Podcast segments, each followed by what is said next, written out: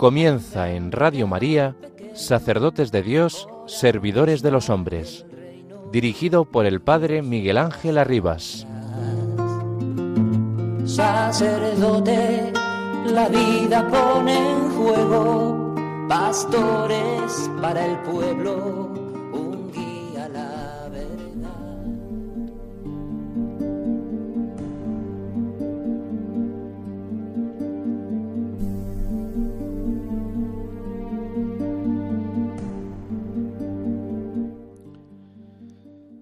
Ser cristiano es descubrir la belleza de formar una sola familia, la de los hijos de Dios. Haber recibido el bautismo no nos impide ser nosotros mismos, cada uno con sus virtudes y defectos, pero nos ayuda a vivir la diferencia con el deseo de ayudar, de aprender de los demás, de valorar lo que nos une y asombrarnos con lo que nos diferencia. No podemos vivir nuestra fe por libre. La comunidad, la Iglesia, nos ayuda a no desalentarnos cuando la fe pasa por dificultades. Nos fortalece cuando nos sentimos débiles. Nos llena de alegría cuando descubrimos los frutos de la entrega de nuestros hermanos. La misión es siempre una gran oportunidad para vivir la comunión, la fraternidad. La misión nos hace salir de nosotros mismos, nos ayuda a poner los ojos en los demás, en los que están cerca y en los que están lejos.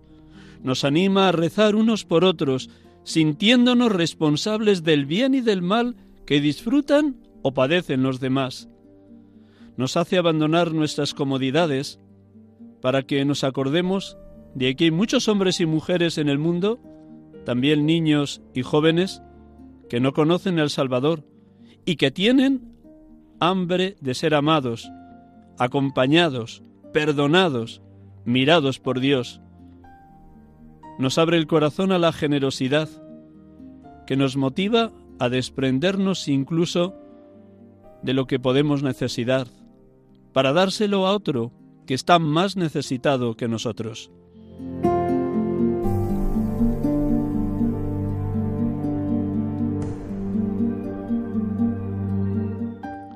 Palabras de José María Calderón, director de Obras Misionales Pontificias de España, en esta jornada de infancia misionera, hoy domingo 15 enero 2023.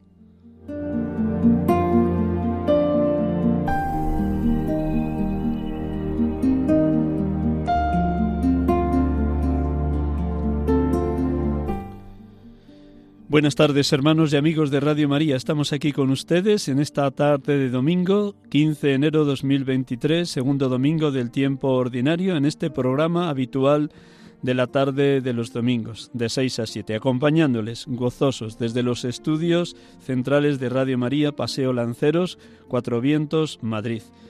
Este programa, Sacerdotes de Dios, Servidores de los Hombres, quiere ayudarles a todos a que en la Madre Iglesia nos sintamos ayudados, arropados los distintos carismas, vocaciones y ministerios, laicos, consagrados, consagradas y sacerdotes. Y hoy vamos a tener la oportunidad de poder dialogar con un sacerdote de la Archidiócesis de Valencia, que ha sido un sacerdote misionero en distintos lugares, como luego nos contarás. Nada más le voy a saludar muy brevemente desde donde está ahora en la isla de Santorini, en Grecia. Ismael, buenas tardes. Buenas tardes, Miguel Ángel. Buenas tardes. Muchísimas gracias por prestarnos estos minutos de la tarde del domingo, desde allí, desde ese acompañamiento sacerdotal que haces a la comunidad de dominicas contemplativas de Santa Catalina de Siena en Santorini. De verdad que gracias, Ismael. Gracias, gracias a vosotros. Pues nada, con el permiso de Ismael vamos a orar como cada domingo para que la palabra de Dios de este segundo domingo del tiempo ordinario en esta vocación de San Juan Bautista que describe el Evangelio de hoy, nos ayude a iluminar nuestra vida. Lámpara es tu palabra para mis pasos, luz el mi sendero, dice el salmista. Pues oramos con la palabra y luego tendremos oportunidad de escuchar el testimonio de Ismael Valls Cerdá, que nos va a compartir lo que es su vocación, su ministerio y sus años de misionero.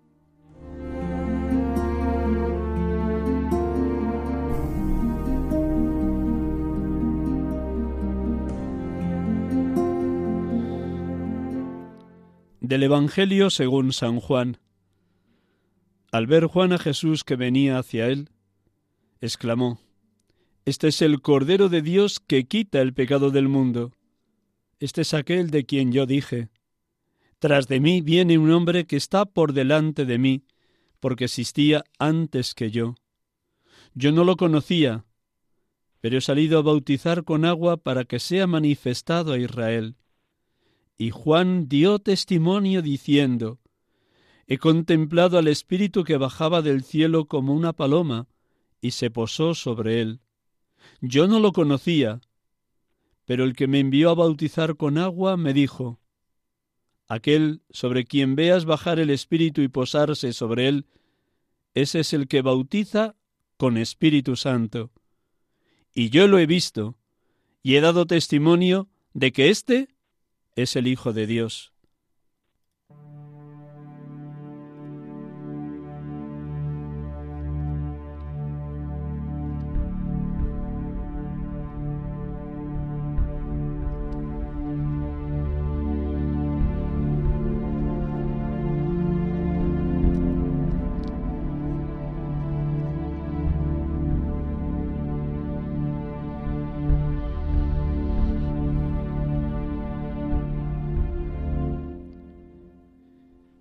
Bendito y alabado seas, Padre, por haber llamado y elegido como precursor de tu Hijo a Juan el Bautista, el mayor de los nacidos de mujer, el mensajero que anuncia la presencia del Salvador en medio de tu pueblo, el que bautizaba con agua, pero a la vez señalando que ese que existía antes que él bautizaría con Espíritu Santo. Gracias, Padre, porque en la persona de Juan tenemos el ejemplo del profeta humilde, del testigo fiel, del que sabe desaparecer para que todos vayan detrás de quien es el Mesías, tu Hijo amado. Gracias, Padre. Bendito y alabado seas Jesucristo, por esos tres títulos con los que te presenta en público el Bautista, Cordero de Dios, ungido por el Espíritu o Mesías, e Hijo de Dios. Cuánto nos enseñas con esa identidad de Cordero de Dios que nos hace constatar cómo se cumplen en ti las promesas del siervo de Yahvé, del siervo del Señor, como canta el cuarto poema de Isaías. Maltratado, voluntariamente se humillaba y no abría la boca, como cordero llevado al matadero, como oveja ante el esquilador. Él mudecía, no abría la boca. Gracias, Señor Jesús, porque al confesarte como Cordero de Dios reconocemos que tú eres la víctima propiciatoria por nuestros pecados. Tú fuiste condenado a muerte a la misma hora en que comenzaban a degollar a los corderos en el templo de Jerusalén. A ti no se te quebró ningún hueso, porque eres la víctima santa que se ofrece al Padre como víctima de suave olor en favor de toda la humanidad. Tú eres el Cordero degollado, sentado a la derecha del Padre como canta el libro del Apocalipsis.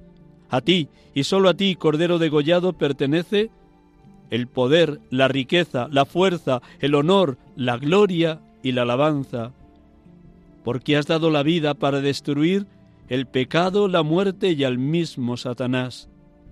Tú eres nuestra victoria, Tú eres el resucitado, tú eres el Hijo de Dios, el que tenía que venir al mundo para salvarnos. Bendito seas, Cristo Jesús. Bendito seas, Espíritu Santo, por descender sobre Jesús en su bautismo, para ratificar públicamente que estaba totalmente ungido por ti, que él era el Mesías esperado, el que bautizaría contigo a todo aquel que se convirtiera a la fe a todo aquel que creyera en Jesús como Salvador y deseara ser miembro vivo de la Iglesia. Bendito seas Espíritu Santo, porque también hoy te necesitamos para poder decir que Jesús es el Señor, el Mesías de Dios, Rey de cielo y tierra, para que podamos reconocerle como luz de las naciones, para que su salvación alcance hasta el confín de la tierra. Bendito y alabado seas, Padre, bendito y alabado seas, Hijo, bendito y alabado seas, Espíritu Santo, Dios amor, Dios Trinidad, perfectísima comunión de los tres. Adorado Dios.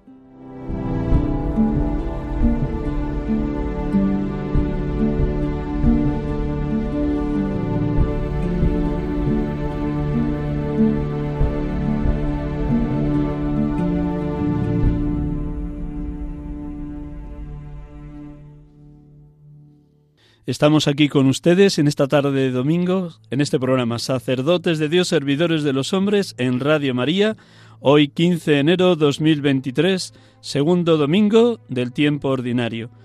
Y tenemos al otro lado del teléfono a un hermano sacerdote. Ahora ya sí le voy a saludar y presentar con más detalle para luego permitir que sea su experiencia misionera la que nos hable esta tarde. De nuevo, buenas tardes, Ismael. Buenas tardes, Miguel Ángel. Bueno, voy a dar los datos así para que nuestros oyentes de Radio María te ubiquen un poquito.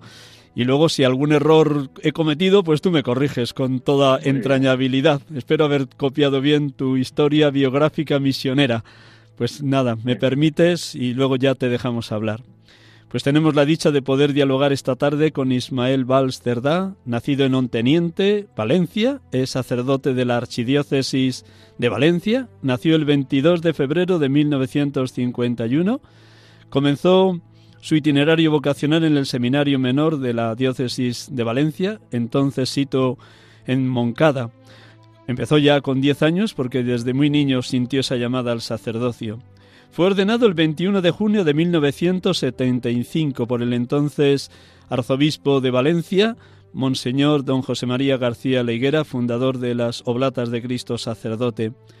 Los distintos ministerios y envíos pastorales son estos, por nombrar solo algunos, los más significativos. Luego el que complete si considera que algunos nos hemos dejado en el tintero.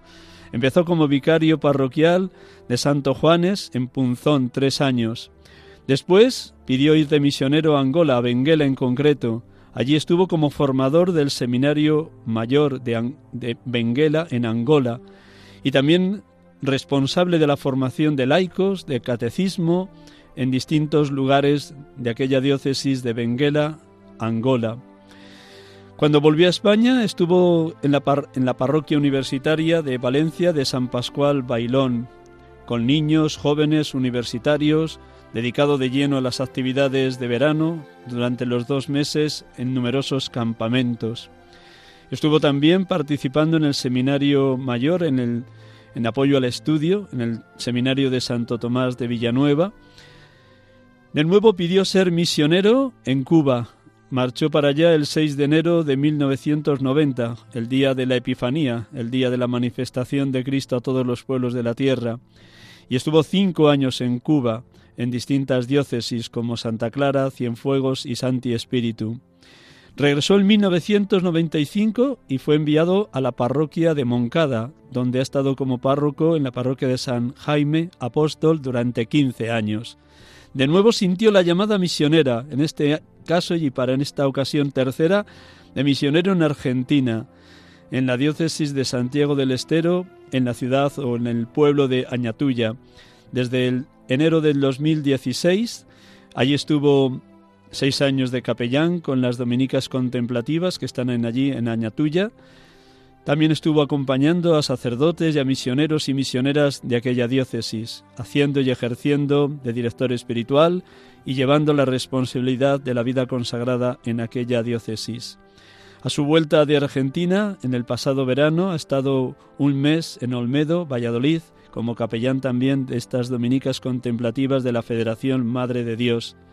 Y ahora, desde hace tres meses, ya casi cuatro, está, como acabo de decir al inicio del programa, en Santorini, donde hemos tenido la dicha de compartir una semana entera en Navidad, cuando un servidor estuvo allí también acompañando a las dominicas contemplativas de aquella isla griega. ¿Están bien dados todos los datos, Ismael? Bien dados, solamente que antes de marchar a Angola estuve un año de formador en el seminario menor que estaba entonces en Játiva. Muy bien. Pero muy bien, muy bien. Estupendo. Pues nada, sí te ubican un poquito todos los oyentes. Como estamos en esta jornada de la infancia misionera, lo primero que me brota preguntarte es cómo nació en ti la dimensión misionera sin dejar de, fomentar o de consolidar el ser sacerdote diocesano de la Archidiócesis de Valencia. ¿Cómo surge esa dimensión misionera? Pues la raíz está en la familia.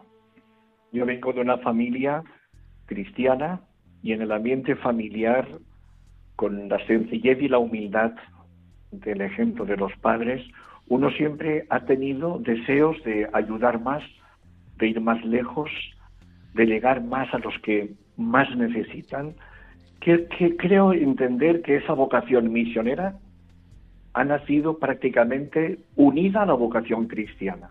Es verdad que el seminario desde chico me ayudó a consolidarla en esa vocación misionera.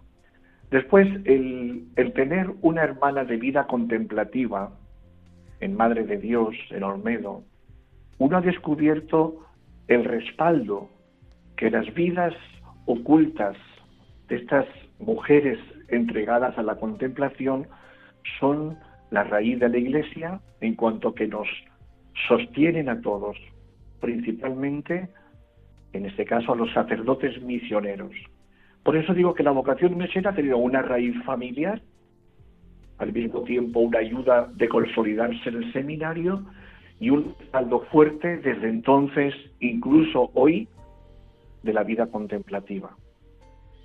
Tuve unos padres muy buenos, tengo unas hermanas muy entrañables y desde ahí han permitido no solamente que uno viviera esa vocación misionera, sino que en todo han apoyado y ayudado esa vocación.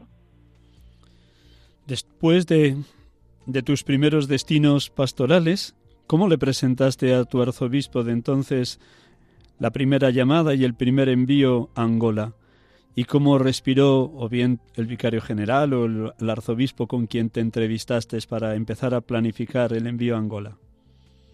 El tema de Angola nace cuando uno tuvo contacto en el monasterio con el entonces obispo Óscar Braga, presentando las necesidades que él tenía de sacerdotes pudieran ayudar en la formación de futuros sacerdotes.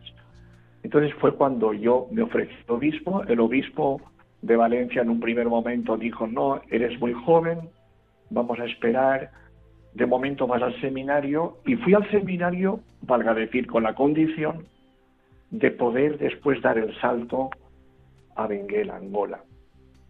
Y así fue, al año siguiente fue cuando al obispo le dije, palabra dada y en conciencia uno tiene que ir. Entonces la llegada a Angola fue una experiencia que marcó mi vida como hombre y como sacerdote. ¿En qué Primero sentido? por el lugar tan diferente a lo que uno había vivido y las situaciones de dificultades que uno tenía. Yo digo que Angola es el primer amor misionero. Estuve en la diócesis de Benguela. África es naturaleza pura, pobreza total y un pueblo con una gran profunda vivencia espiritual.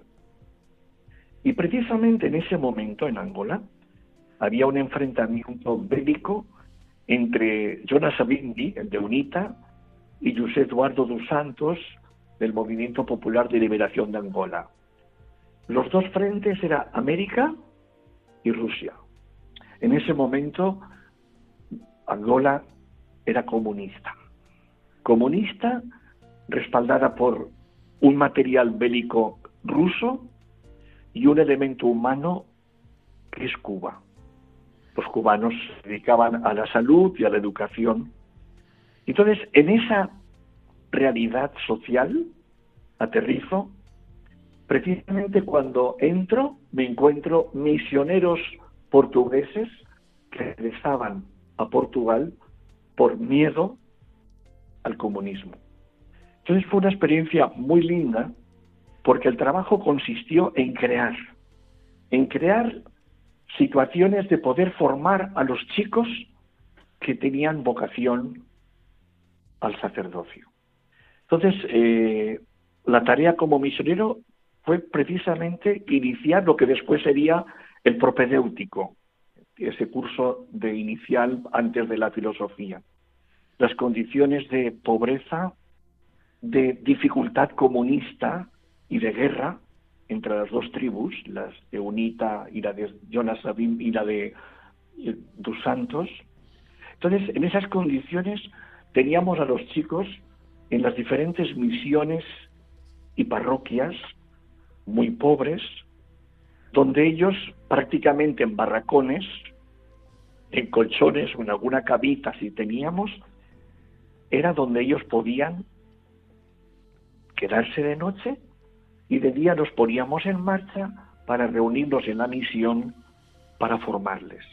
En esas dificultades uno aprende a curtirse y uno aprende realmente que la vocación por el Evangelio consiste más en compartir, en dar, que en estar cómodo y tranquilo. Fueron unos años muy lindos de la vida. Tuve el respaldo de las dominicas de Madre de Dios que cuatro años antes fundaron en Benguela el primer monasterio de ellas. ¿eh? Y ese mosteiro Mai de Deus es el que prácticamente todas las noches nos juntábamos dos, tres sacerdotes para que con la excusa del jantar, de la cena, poder compartir, poder hablar y poder en ese sentido apoyarnos en el trabajo con los chicos. De los chicos primeros que tuvimos, veintitantos, solo uno no llegó a sacerdote, porque fue uno que fue atacado por la guerrilla. Y eso es realmente una experiencia también muy dolorosa. El vivir esas circunstancias en guerra me ayudaron un poco a darme cuenta de que el mundo es injusto. Mientras unos estamos arriba, teniendo de todo y viviendo, despilfarrando, otros en la base, en el sur, faltan cosas y lo que es más importante, no tienen libertad para poder expresarse y poder vivir. Fue una experiencia muy linda, muy linda, que marcó realmente mi vida. Y en un segundo momento vocacional como misionero está la experiencia de Cuba. ¿Cómo nace la experiencia de Cuba? Bueno, pues ahí fue realmente el obispo el que, por el pedido de San Juan Pablo II a la conferencia episcopal de sacerdotes disponibles de habla hispana, entonces el obispo tanteó a los que teníamos o tenemos esa curiosidad y ese deseo de llegar más lejos, y entonces me ofrecí disponible ante esa petición.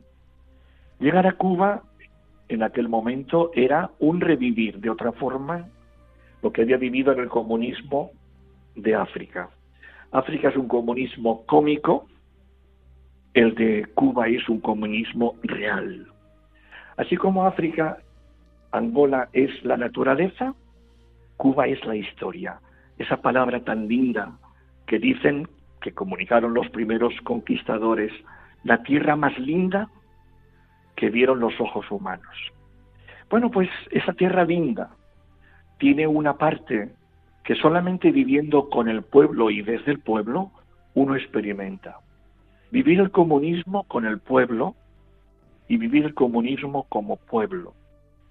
Y eso significa bajar cambios, bajar, tratar de no ponerte en una situación de privilegio. Y esa experiencia la viví en la diócesis de Santa Clara, que entonces comprendía tres provincias, Santa Clara, Santo Espíritu y Cienfuegos. Hoy Cienfuegos tiene, es otra diócesis. ¿Y cuál fue la tarea misionera? Pues tan amplia como uno quería llegar. En una parte eh, estaba en una parroquia grande, muy grande, atendía varias misiones y pueblos de campo, con sus respectivas capillas e iglesias, y había una atención también a los sacerdotes y a las misioneras, pero fundamentalmente era la formación de laicos. Desde España, muy bien, el Instituto Internacional de Formación de Teología eh, facilitaba, sobre todo a Cuba, la posibilidad de formación de laicos. Entonces hicimos una escuela de laicos que desde ese Instituto Internacional de Teología a Distancia nos estaban apoyando. Era una formación que cada 15 días nos desplazábamos en las diferentes provincias, las tres de la diócesis, para formar a laicos. Laicos que después muchos derivaron en, en una formación de diaconado permanente y otros incluso verdaderos agentes de pastoral, padres de familia y gente incluso con una carrera, con un nivel que podían hacer frente con más libertad a las dificultades del gobierno.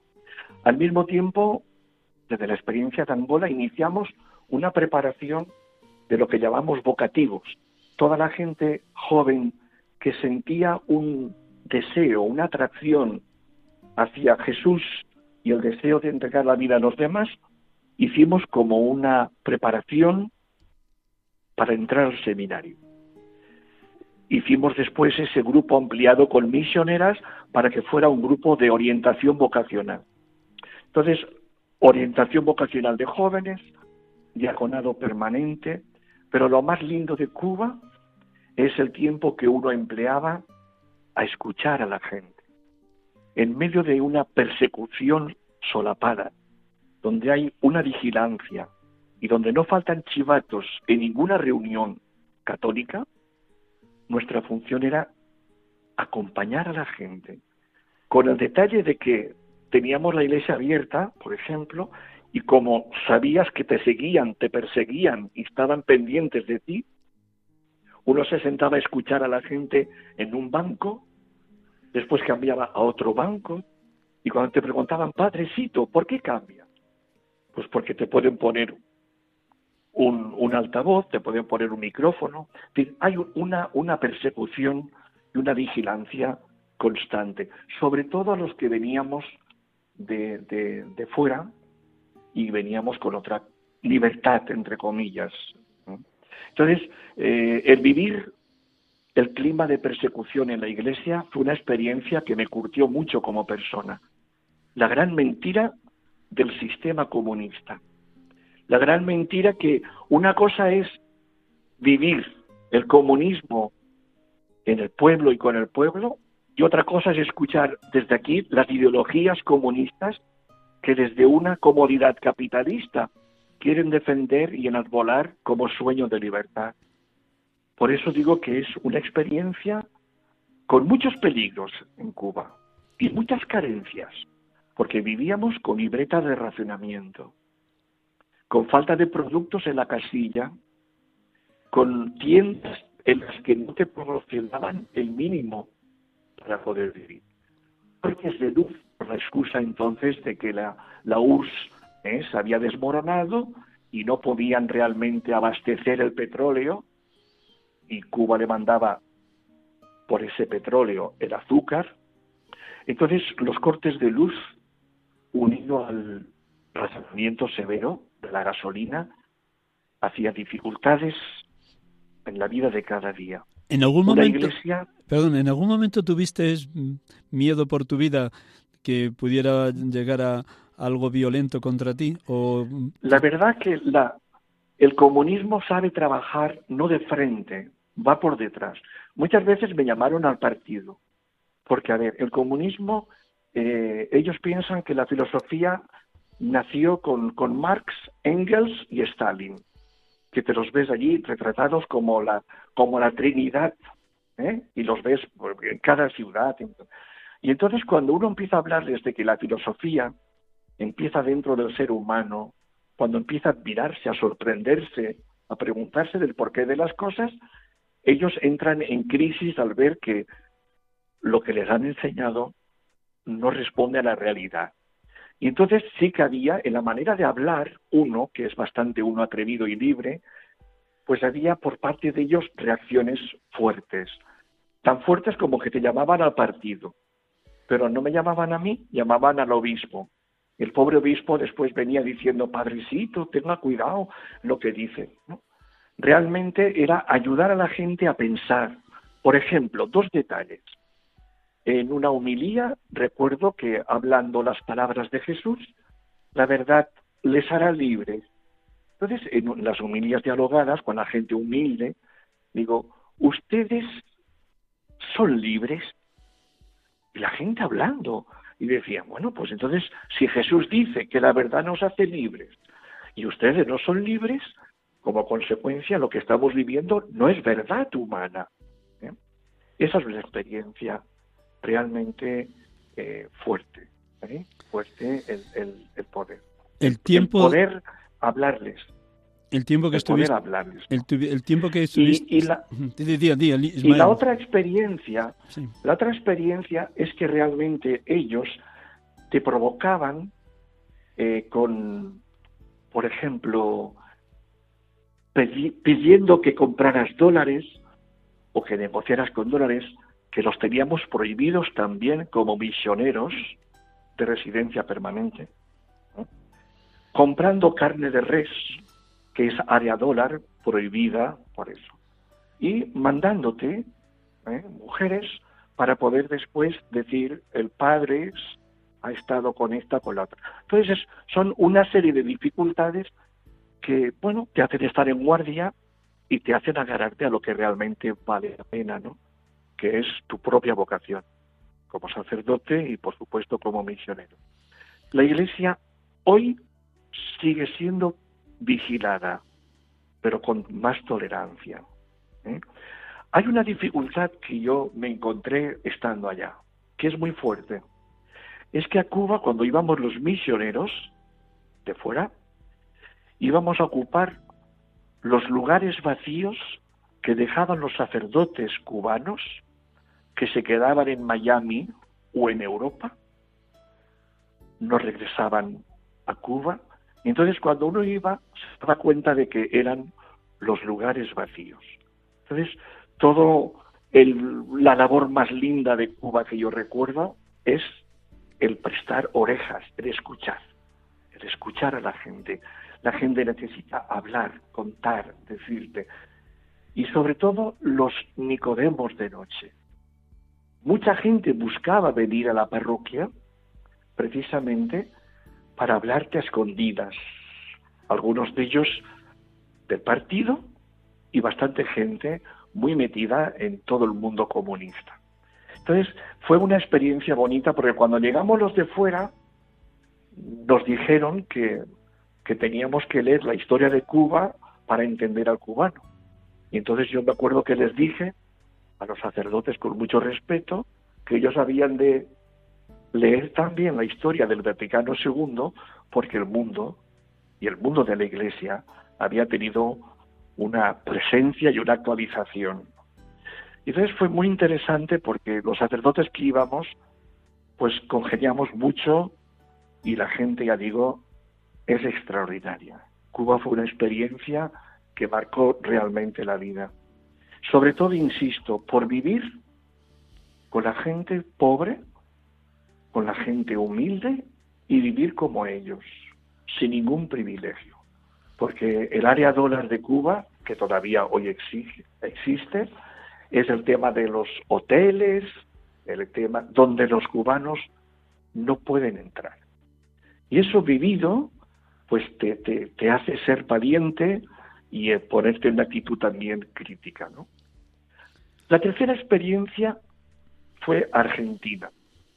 Después de bastante tiempo en la parroquia y tal, viendo un poquito que el gusanillo de las misiones lo llevamos dentro desde siempre, entonces uno presentó la posibilidad de marchar a acompañar a una comunidad donde está mi hermana de vida contemplativa, conocía esa comunidad diocesana precisamente en el noroeste argentino, en la zona de Santiago del Estero. Santiago del Estero es una provincia grande, de norte a sur, dividida en, dos diócesis, Santiago del Estero y la zona más pobre, pobre, pobre, que es Añatuya una diócesis que tiene de distancia de norte a sur más de 550 kilómetros y éramos unos 20 misioneros. Entonces la experiencia de allá que fue ir por un tiempo a descansar, incluso a acompañar, me dediqué, además del acompañamiento al monasterio, a acoger a la gente, atender a la gente, sacerdotes, misioneros, misioneras, y después ayudar en las diferentes capillas donde hay de verdad hambre, hambre de Dios. Iba por unos tiempitos y y resulta que me agarró el COVID allí. No lo pasé yo, pero sí que es verdad que vivir la pandemia del COVID en aquella pobreza era una alerta continua por la falta de medicinas, por la falta de una estructura sanitaria mínimamente digna. Y entonces ahí tenemos nosotros la injusticia de lo que está pasando en Argentina. Hay dos Argentinas. La Argentina de los ricos, que cada vez son más ricos, representada por los gobernantes populistas Cristina Fernández y Alberto Fernández, con una inflación galopante. Cuando yo fui allá, por ejemplo, un euro equivalía a 17 pesos y hoy, hoy, un euro equivale a 366 pesos. La inflación es tremenda, tremenda. Entonces, esa realidad de una Argentina rica, que cada vez los ricos son más ricos, y una Argentina muy pobre, que cada vez son más los pobres, ahí encontramos la diferencia. ¿Qué pasa? El noroeste es la zona realmente de la gran pobreza, donde no hay agua, no hay alcantarillado, donde estábamos, los cortes de luz eran iguales por otra causa que en Cuba, y entonces la gente, añadiendo a esto unas temperaturas tremendas, una gente pues eh, está viviendo con unas condiciones poco humanas, poco humanas. Entonces es una experiencia muy linda. Angola, naturaleza. Cuba, historia. Argentina, madurez con los pobres. Acompañar, estar. Lo más hermoso y lo más fecundo de la misión, pues es sin duda que no faltan dificultades, no falta la soledad del misionero, hemos de rezar mucho por la soledad de los misioneros, y dificultades fuertes en diferentes lugares. ¿eh? En Angola, la guerra, la falta de medios materiales, en Cuba, la persecución solapada, esa vigilancia constante del chivato, ¿eh? el chivato que lo mandaba el gobierno para que informara de las homilías, de las reuniones, de toda la actividad que un sacerdote misionero podía hacer. Y en Ayatuña, el clima, un calor impresionante. Hemos llegado en temperatura térmica, recuerdo un día, tenemos la foto, 65 grados, 65 grados, imposible, imposible que la gente, la gente empieza a salir de casa cuando es de noche prácticamente, ¿no? Es decir, falta de agua, caminos de tierra, caminos de polvo, y esas realmente, esas dificultades son las que están y lo que te hace también hermosa la vida, porque te va curtiendo y te va enriqueciendo. Pero lo más hermoso de la vida misionera, y lo digo con todo corazón, es que siempre la mano de Dios y la cercanía de la Virgen ha estado presente. Y ahí es donde uno, aceptando, crece en la fe, madura el ministerio sacerdotal. Una gente que te busca, una gente que también coge, una gente que te necesita y una que realmente tiene hambre de Dios. Entonces es bonito ver que en esta experiencia misionera, cuando después he estado en la parroquia más tiempo, eh, aquí en España, pues ese toque misionero siempre te ha acompañado en los diferentes eh, destinos pastorales.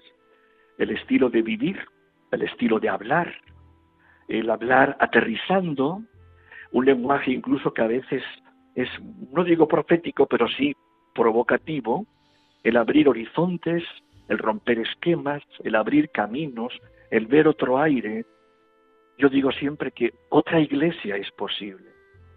Y la iglesia que uno ha aprendido compartiendo con los pobres es la iglesia de Jesús, donde uno vuelve al Evangelio continuamente como referencia. Nosotros sin querer, por nuestra mentalidad y por nuestra realidad de acá, tenemos una estructura que es necesaria, como no, es necesaria. Pero esa estructura muchas veces nos, nos ha llevado, nos lleva a entretenernos, a tener, a aparentar, a hacer cosas, a mantenernos en el poder, lo que el Papa también ha dicho tantas veces, el carrerismo y el activismo. Y eso uno lo nota cuando al regresar, en las mismas circunstancias de la iglesia en la que uno ha crecido, te ven y dicen, no, ah, mira, estos que han estado en misiones son francotiradores, son muy raros, fíjate. Y lo digo porque realmente es una experiencia que la vocación misionera la llevamos desde el bautismo. Y esa experiencia de decir, me pongo al lado del pueblo y vivo con el pueblo, te ayudan a descubrir que hay que volver a Jesús, al lenguaje de Jesús. Permíteme. Y eso como comunidad. La Iglesia es una santa católica y apostólica. Católica significa universal.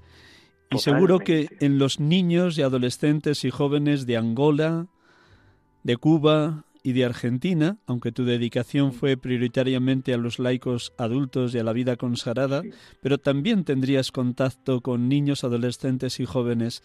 ¿Percibías en ellos esa mirada, ese horizonte de que la Iglesia es universal más allá del territorio totalmente, Totalmente, Recuerdo incluso en Añatuya que yo atendía algunas capillas ayudando a los sacerdotes, la cantidad de niños en la catequesis esas miradas que muchas veces yo decía eh, famélicas, no solamente de hambre material, sino de, de, humanidad, de libertad, de formación.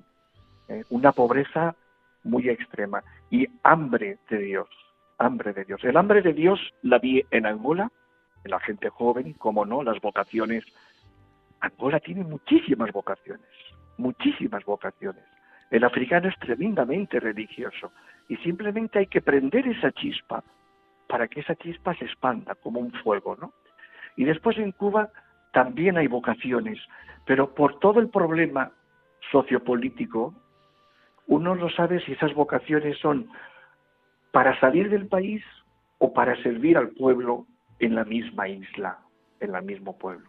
Y después en Argentina te encuentras las diferencias entre estas provincias tan pobres donde los jóvenes vibran, los chiquitos también, y es un trabajo de verdad de iglesia que se está haciendo.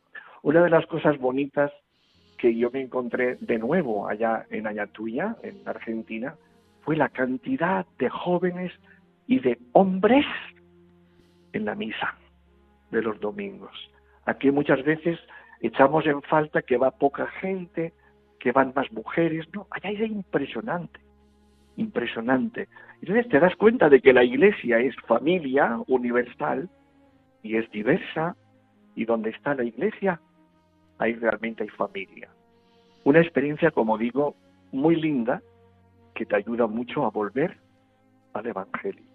Y ahora en este momento, después que regresé, eh, aunque estoy de hecho adscrito a una parroquia, la condición de decir de jubilado, digo, no, yo quiero seguir ayudando y ahora toca a respaldar a las personas que son la raíz de ese árbol de la iglesia. Cuando vemos un árbol, alabamos el tronco, las ramas y los frutos, si hay frutos. Pero la raíz, a veces la ignoramos. Y gracias a esa raíz, que es la vida contemplativa, estamos respirando los cristianos, los sacerdotes, los misioneros, los consagrados, las familias, todo el pueblo de Dios. Por eso digo que estando en Valladolid ayudando a las hermanas que pidieron como capellán itinerante, surgió la necesidad de Santorini, una iglesia ortodoxa donde el grupito de católicos es minoritario. El otro día en la misa del bautismo de Jesús, el día 8, estaba aquí el obispo y celebró, habían 18 cristianos católicos en la misa. Por supuesto las hermanas y el sacerdote de la parroquia y un servidor, ¿no? Pero te llama la atención de la de que de la poca gente católica que aquí queda en la isla esta, ¿no? Después en Siros y en Creta es otra realidad. Pero sí que es verdad que además de la que somos pequeña, muy poca gente, la presencia de las hermanas como monasterio, viviendo en un surco, en silencio, una vida de entrega y de oración, me está diciendo la fecundidad de la Iglesia. Y es bonito ver que aunque los ortodoxos nos vean como ellos llaman herejes, nos vean como fuera de la ortodoxia, así nos ven, no quieren trato con nosotros, esa experiencia también te hace ver, bueno, pues ahora toca esta misión, acompañar en silencio, ayudar en formación, asistencia también espiritual y sobre todo un momento de Dios. Por eso digo que en cada momento de la vida el Señor le ha ido pidiendo diferentes misiones. Y en esa misión uno se va enriqueciendo porque humanamente estaría uno más cómodo en una parroquia haciendo cosas y tal. Bueno, ahora uno está en una situación de acompañar en un lugar que no es el tuyo, en una realidad distinta, y aunque Santorini suena mucho a nivel turístico, que esto es un mundo muy grande, la pobreza espiritual es tremenda, es tremenda. Y la presencia de las hermanas es como una atalaya que está como un faro encendido que te está diciendo, aquí está Dios. Es interesante ver cómo es una comunidad que gracias al querer de Dios está diciéndonos que la iglesia es real, una familia universal.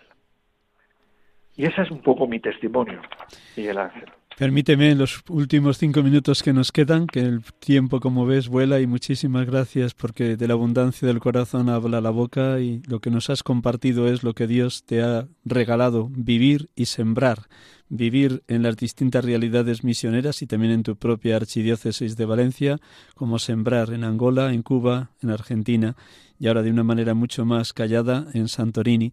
Pero precisamente apelabas muy bien que junto a, la actividad sin duda frenética de Angola en tu primer envío misionero o junto a los 15 años en la parroquia de Moncada, donde sin duda atendías muy diversas realidades, ahora esto de Santorini es como una vuelta a Nazaret, es como un tiempo de silencio, de vida oculta, pero como tú decías muy bien, las hermanas y acompañadas por ti, eh, vais sembrando evangelio de manera callada, pero sobre todo para tu propio camino espiritual y para tu propia consolidación de ministerio sacerdotal, es también un tiempo muy rico, aunque aparentemente a los ojos del mundo parezca inútil. Sí, muy rico. Creo que es un momento, es un regalo de Dios. Es un regalo de Dios. ¿De qué manera ese tú a tú con las hermanas contemplativas y los tiempos de silencio y de preparar los temas que les impartes o de leer eh, los distintos libros de espiritualidad o de teología, de qué manera eso te está enriqueciendo y te está ayudando a, a esa percepción de la universalidad de la Iglesia? Realmente uno desde aquí está abierto a toda la realidad, por ejemplo, de los documentos y acontecimientos de la Iglesia, ¿no? Documentos del Papa y tal las hermanas eh, tienen formación ¿eh? dos días a la semana, después todos los días la Eucaristía, lo sabes vos por experiencia, en una Eucaristía sin prisas, celebrada, una predicación preparada, una predicación orada, no, orada y preparada, y después también muy interesante el tiempo de retiros, atención de escucha, de gente que quiera hablar, ellas que quieran compartir, y también la confesión, también las que... Es, una pequeña comunidad, como has dicho muy bien Miguel Ángel de Nazaret, ¿eh? donde uno también... Y uno está enriqueciéndose porque todas las experiencias que uno ha vivido las está reposando y sacando realmente ese hilo conductor de que Dios me quiere, de que Dios nos acompaña, de que nuestra vida es un darse al servicio de los demás. Como decías antes, movidos por el Espíritu, poder decir Jesucristo, que es el Cordero y el Siervo, es el Hijo de Dios. Esa es la experiencia. Y vivir al día, ¿eh? Como yo te digo, no hay que, no hay mejor programación que vivir al día y aprender de esta gente que lo entrega todo en silencio, en pobreza, en penitencia, en oración, en trabajo.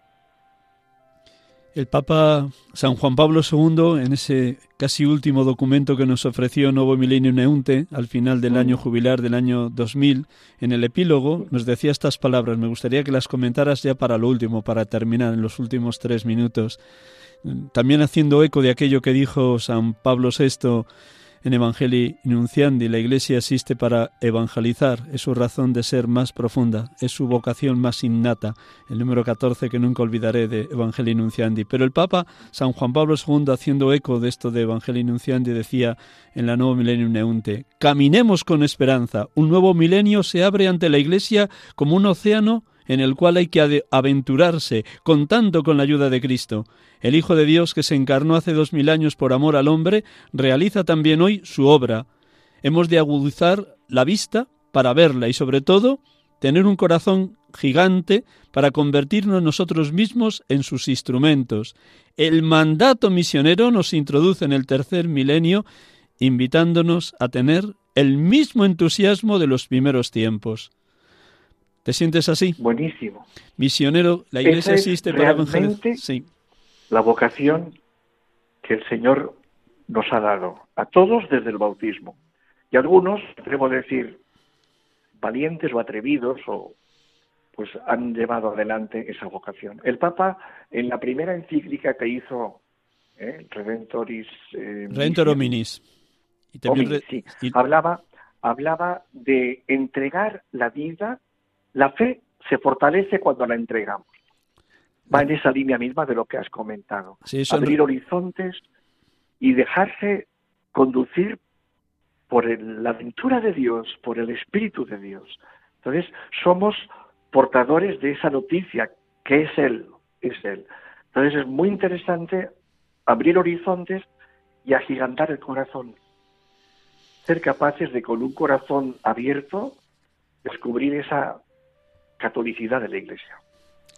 Muy bien, pues antes de despedirte vamos a hacer un poquito de música orante y vamos a terminar leyendo un, poema bellísimo de San Pablo VI sobre el Espíritu Santo y luego ya junto a los oyentes te despido también a ti y a los que han retomado el programa a la mitad, pues decirles quién eres, quién ha sido el sacerdote que hoy, misionero en esta jornada de la infancia misionera, nos ha compartido su experiencia de Angola, de Cuba y de Argentina. Un instante con música y terminamos con esta oración al Espíritu Santo de San Pablo VI.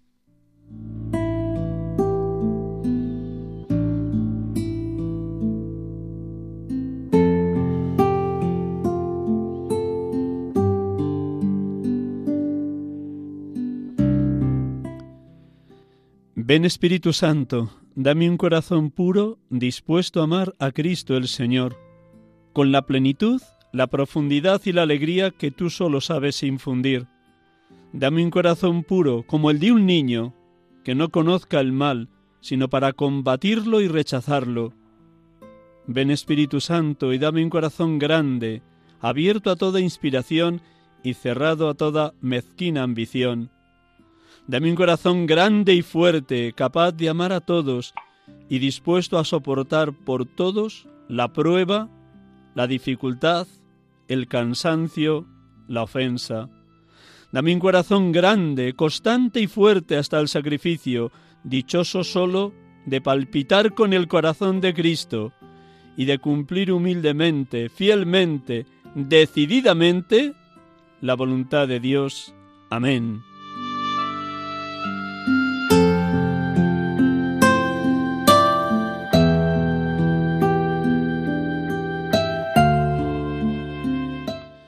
Hermanos y hermanas de Radio María, hemos tenido la dicha de poder dialogar, escuchar atentamente el testimonio de vida misionera del sacerdote de la Archidiócesis de Valencia, Ismael Valls Cerdá, nacido en Onteniente, ordenado sacerdote el 21 de junio de 1975 y que, como hemos escuchado, ha vivido, ha vibrado ha sentido, ha palpado el Evangelio en los distintos envíos misioneros, en Angola, en Cuba, en Argentina y ahora en ese pequeño trabajo, pero gigante a la vez, de vida oculta en el monasterio de Santa Catina Siena, de Madres Dominicas, de Madre de Dios, en Santorini, Grecia.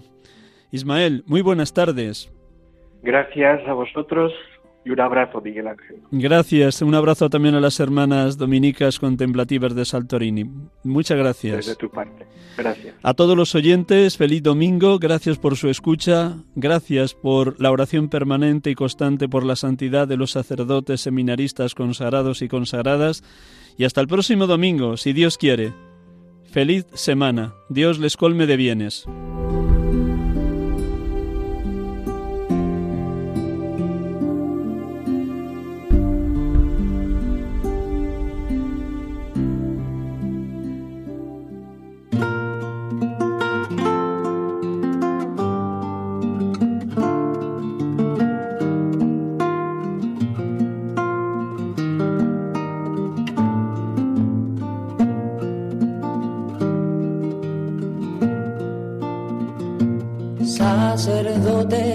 Acaban de escuchar el programa Sacerdotes de Dios, Servidores de los Hombres, dirigido por el Padre Miguel Ángel Arribas.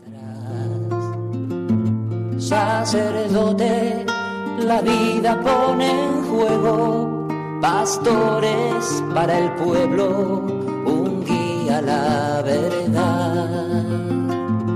Sacerdote, tan rico en los esfuerzos, tan pobre los no quiero, pues quiere siempre ahora ya